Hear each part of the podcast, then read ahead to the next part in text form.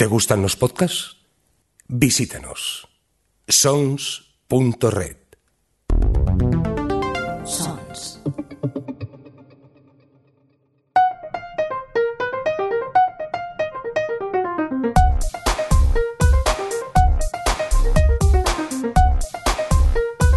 Ciencias Políticas con Sergio Jiménez. Hola a todos y a todas. Bienvenidos una vez más a Ciencias Políticas, un programa en el que utilizamos ejemplos de la cultura popular tales como cómics, videojuegos, películas, libros o cualquier otra cosa que pueda ser entendible para explicar problemas o debates actuales de la sociedad eh, y que afectan a la política y a cómo vivimos en el mundo contemporáneo.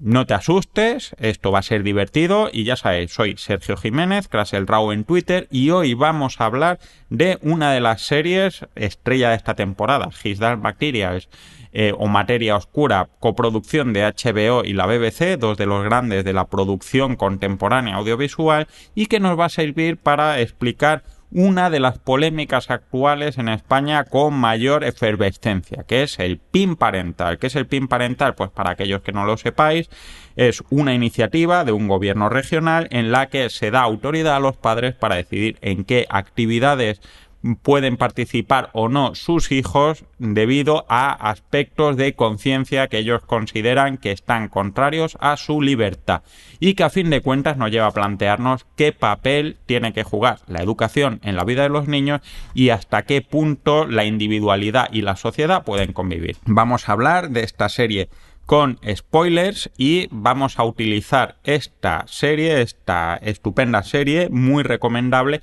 para explicar un autor que nos viene al pelo, eh, que es, Michel Foucault. Michel Foucault, sociólogo francés, muy alto, elegante, estiloso, calvo, con gafas, jersey de cuello vuelto, no es el señor del péndulo, sino un sociólogo eh, de teoría sociológica marxista, eh, un poco traumatizado de la vida y eh, ya muerto, que escribió hace unos cuantos años una de sus obras eh, de mayor impacto, que es una de mis obras favoritas y que tiene el ameno nombre de Vigilar y Castigar, y que va a servirnos para entender hasta qué punto es razonable o no este pin parental. Así que vamos con ello.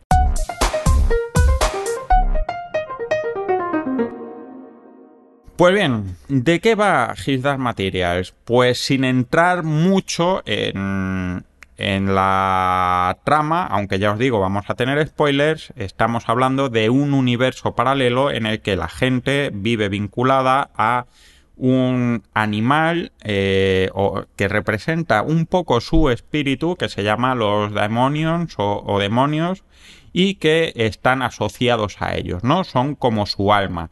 Estos individuos, estos seres, los demonios, mientras son niños pueden cambiar de forma, pero en el momento que una persona pasa a ser adulta, eh, se convierten ya en un animal con una forma definitiva que más o menos representa la personalidad de, de su propietario, ¿no? Por así decirlo, eh, cuando una persona eh, o lo que sufre un demonio lo sufre una persona, cuando alguien hace daño a un demonio lo sufre su dueño, cuando un demonio muere muere su dueño. Y eh, digamos que están unidos de manera prácticamente indisolubles. En este mundo hay una institución que manda, que se llama el magisterio, que es una especie de iglesia, eh, mucha gente habla del anticlericalismo en la obra de Pullman, aunque yo creo que es un poco más amplio que, el, tema de la religión, sino que habla de toda la estructura de control social más o menos totalitaria y que es la que autoriza no solo qué es lo que se puede enseñar o no, sino qué es lo que se puede hacer o no y eh, de qué temas se pueden hablar o no, ¿no? Porque utiliza el pecado y utiliza la teología para explicar el comportamiento del hombre, aunque esa teología en, las obras escritas ya veremos que tiene también mucho que ver con la física cuántica en nuestro mundo. Bien, este magisterio está un poco en todas partes, hay algunos personajes que podemos identificar eh, en la serie como miembros del magisterio, pero está en todas partes, eh, tiene un control total sobre prácticamente toda la sociedad y mantiene ese control en todas las personas. Nadie se atreve a hacer cosas contrarias al magisterio porque hay un representante del magisterio en cada pueblo, el magisterio tiene el uso de la fuerza, como ya habíamos visto en anteriores programas, y que garantiza que se haga su ley y pues, nadie sabe cuándo puede ser observado por el eh, magisterio, lo cual garantiza un comportamiento bastante dócil de la sociedad, ¿no? Esto es lo que se llama el panoptismo, ¿no? Tú sabes que tu comportamiento puede ser observado en cualquier momento por la autoridad y que tú no sabes si esa autoridad va a ejercer eh, alguna violencia si te desvías. Por lo tanto, más te vale portarte bien, ¿no? Eh, pues bien, Hablemos ahora de Michel Foucault. Michel Foucault es un autor que habla de que el castigo sirve, o el uso de la violencia sirve para mantener el orden, especialmente en las sociedades eh, anteriores a la contemporánea, anteriores a la Revolución Francesa. ¿Por qué? Porque en aquellas sociedades hay una estructura de poder centralizada, el rey, hablamos de esto cuando hablamos de la Jalesi, de los dragones y de la monarquía y todo esto. La palabra del rey es la palabra de la ley eh, esto quiere decir que hay algo menos de leyes y que son leyes que se protegen de manera más virulenta porque ir contra la ley es ir contra la palabra del rey. ¿Qué quiere decir esto? Que vulnerar la ley es vulnerar al rey y por lo tanto eh, cualquier castigo tiene que ser igual de grave, sea eh, un delito más o menos importante.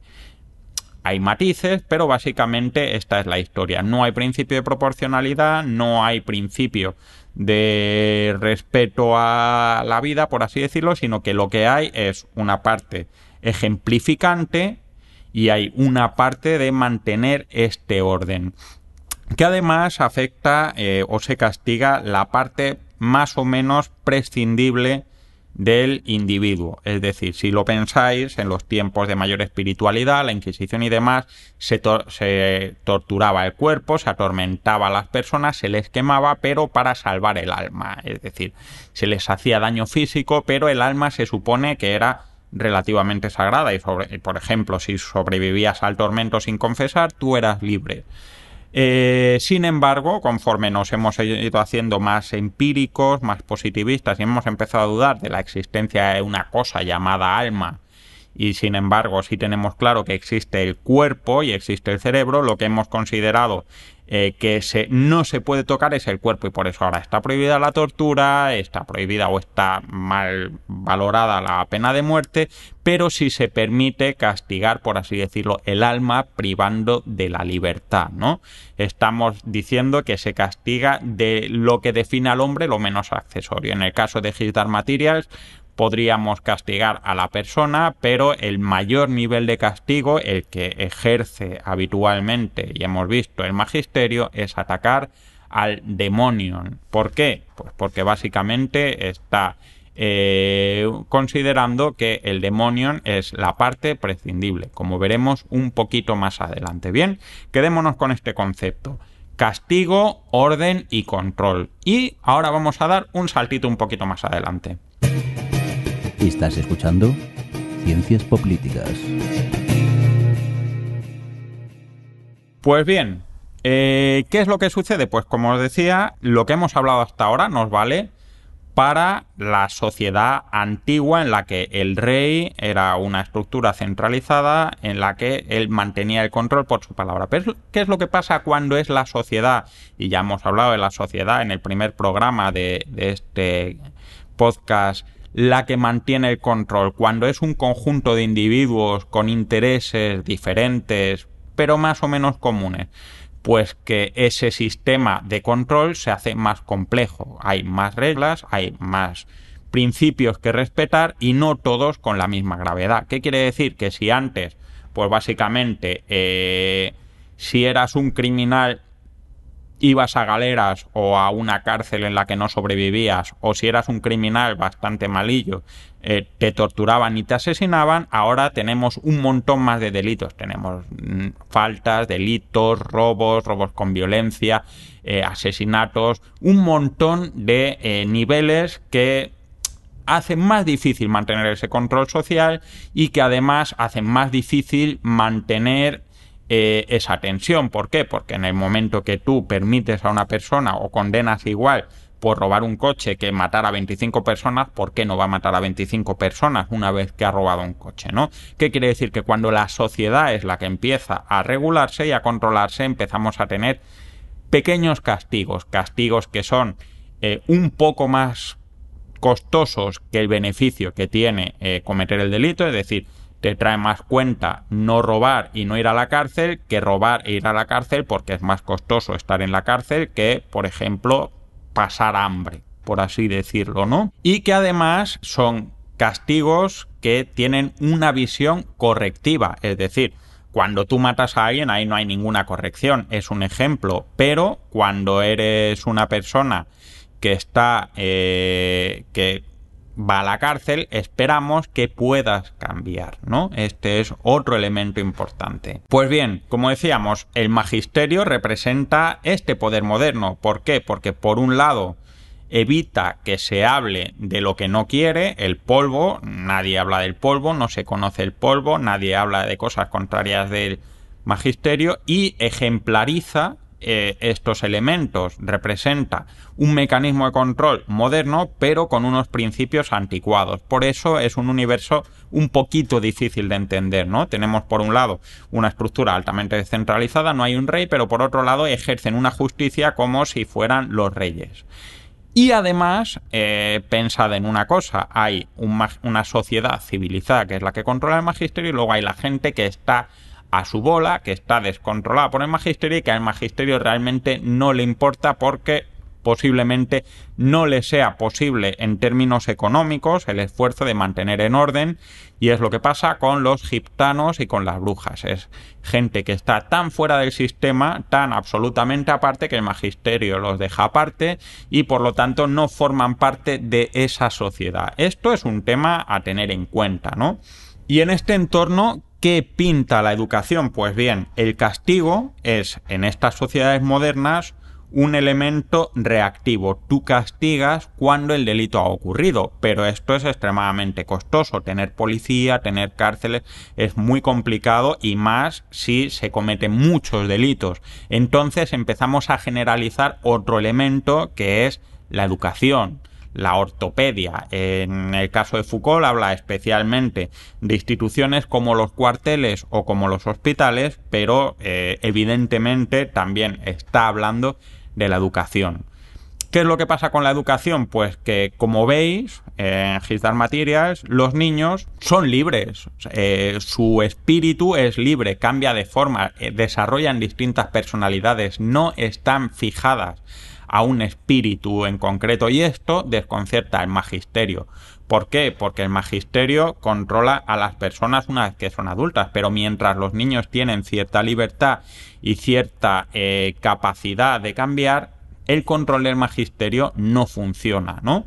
Esto es, es un problema importante y este, eh, precisamente esta libertad es la que hace que no sean infelices como los adultos, como señala la señora Kudler, cuando una vez que te fijas un demonio puedes ser una persona desgraciada porque no es el que tú creas que te mereces y por eso no tienen polvo, ¿no? Por eso no tienen esa sustancia que les rodea y que esta gente llama el eh, pecado original. ¿Esto qué quiere decir? Pues que el magisterio lo que piensa es que si utiliza su poder o sus medios o su tecnología para eliminar esa libertad, lo que está haciendo es generar un poder absoluto, gente dócil, gente absoluta, gente sin pecado, gente sin posible desviación, ¿no? Que es lo que vemos en esa fortaleza, en el polo, en el Ártico, en la que están encerrados todos los niños a los que les están quitando los demonios, ¿no? Que están absolutamente deprimidos, sin ningún espíritu, pero el magisterio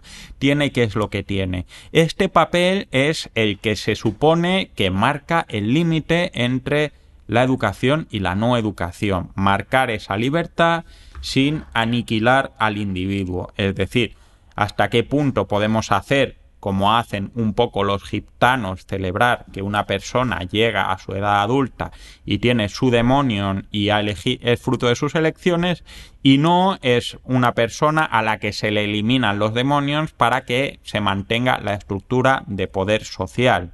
¿Qué quiere decir todo esto? Pues partamos de lo primero. La educación tiene una función utilitaria, enseñarnos a sumar, a restar, a atarnos los cordones, a no matarnos eh, bebiendo lejía, a hacer lo básico, a producir, a participar en la economía productiva y eso es una cosa importante, pero también tiene una función fundamental que es la socialización, la asimilación de valores sociales comunes que evitan las desviaciones, evitan los delitos. Muchas veces lo decimos, pues si esta gente tuviera mejor educación, cometería menos delitos porque tendría más empatía, más comprensión de por qué determinadas normas son así y las seguirían de manera más voluntaria convierte de manera muy económica la diversidad de criterios e intereses hacia un conjunto de normas que hemos decidido como sociedad que son las comunes. ¿Cuál es el problema? El problema es que esto requiere definir un equilibrio exacto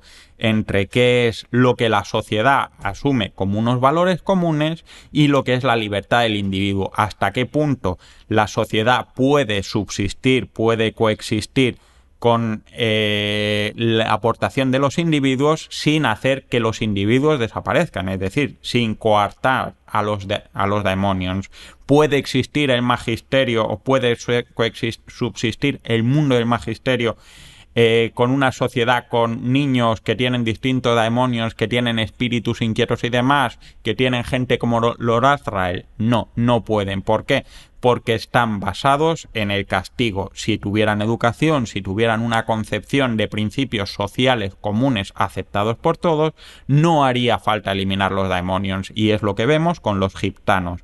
En esto, ¿qué tiene que ver el PIN parental? Pues bien, el PIN parental lo que está diciendo es que determinados padres consideran que algunos aspectos que como sociedad hemos decidido que son comunes para el bien de toda esa sociedad, por ejemplo, no pegar a las mujeres porque sean mujeres o porque sean nuestras mujeres, no perpetuar la violencia de género, luchar contra el cambio climático, mantener valores medioambientales, no discriminar a las personas por su orientación sexual, etcétera, elementos que hemos considerado como sociedad que son necesarios para subsistir y para coexistir y que eliminan la existencia de delitos, de momento son delitos que las mujeres, eh, maltratar a las mujeres y pegar a las personas por su orientación sexual son delitos con agravantes, son delitos de odio, eh, consideran que eso no tiene por qué ser una parte de esa sociedad.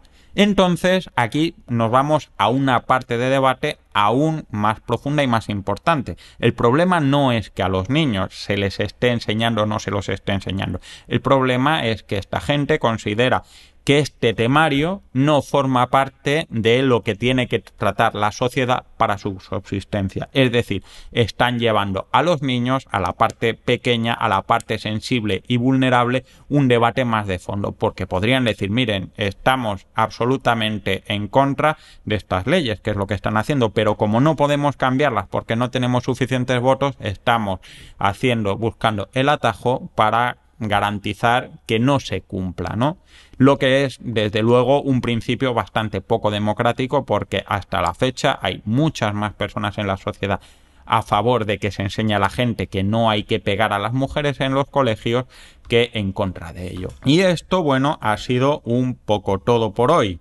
Ya sabéis que eh, nos tenéis eh, me tenéis en Twitter, eh, arroba Poder y Series o Crasel Rau, eh, también en Facebook, Poder y eh, Ciencias Políticas, también tenemos ciencias políticas arroba Gmail y podéis mandar dudas, preguntas, improperios, lo que sea, proposición de nuevos temas a cualquiera de estos medios o debatirlo.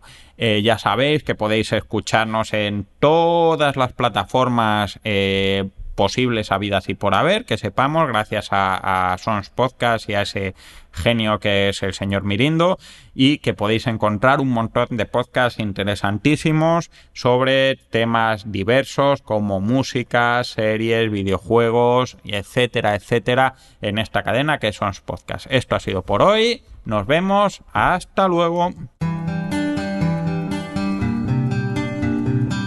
Acabas de escuchar Ciencias Políticas, un podcast alojado en Sons, red de podcasts. Encuentra más información de este episodio en nuestra página web, sons.red barra Ciencias Políticas. Y descubre muchos más podcasts en sons.red.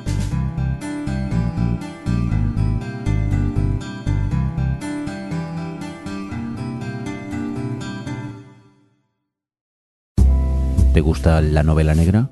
¿Te gustaría conocer quién hay detrás de tus libros favoritos? Descubre Entrevistas Criminales, un podcast spin-off surgido del Rincón Criminal, donde José Antonio Algarra charla con sus autores favoritos de novela negra. Encuéntranos en sons.red barra entrevistas criminales.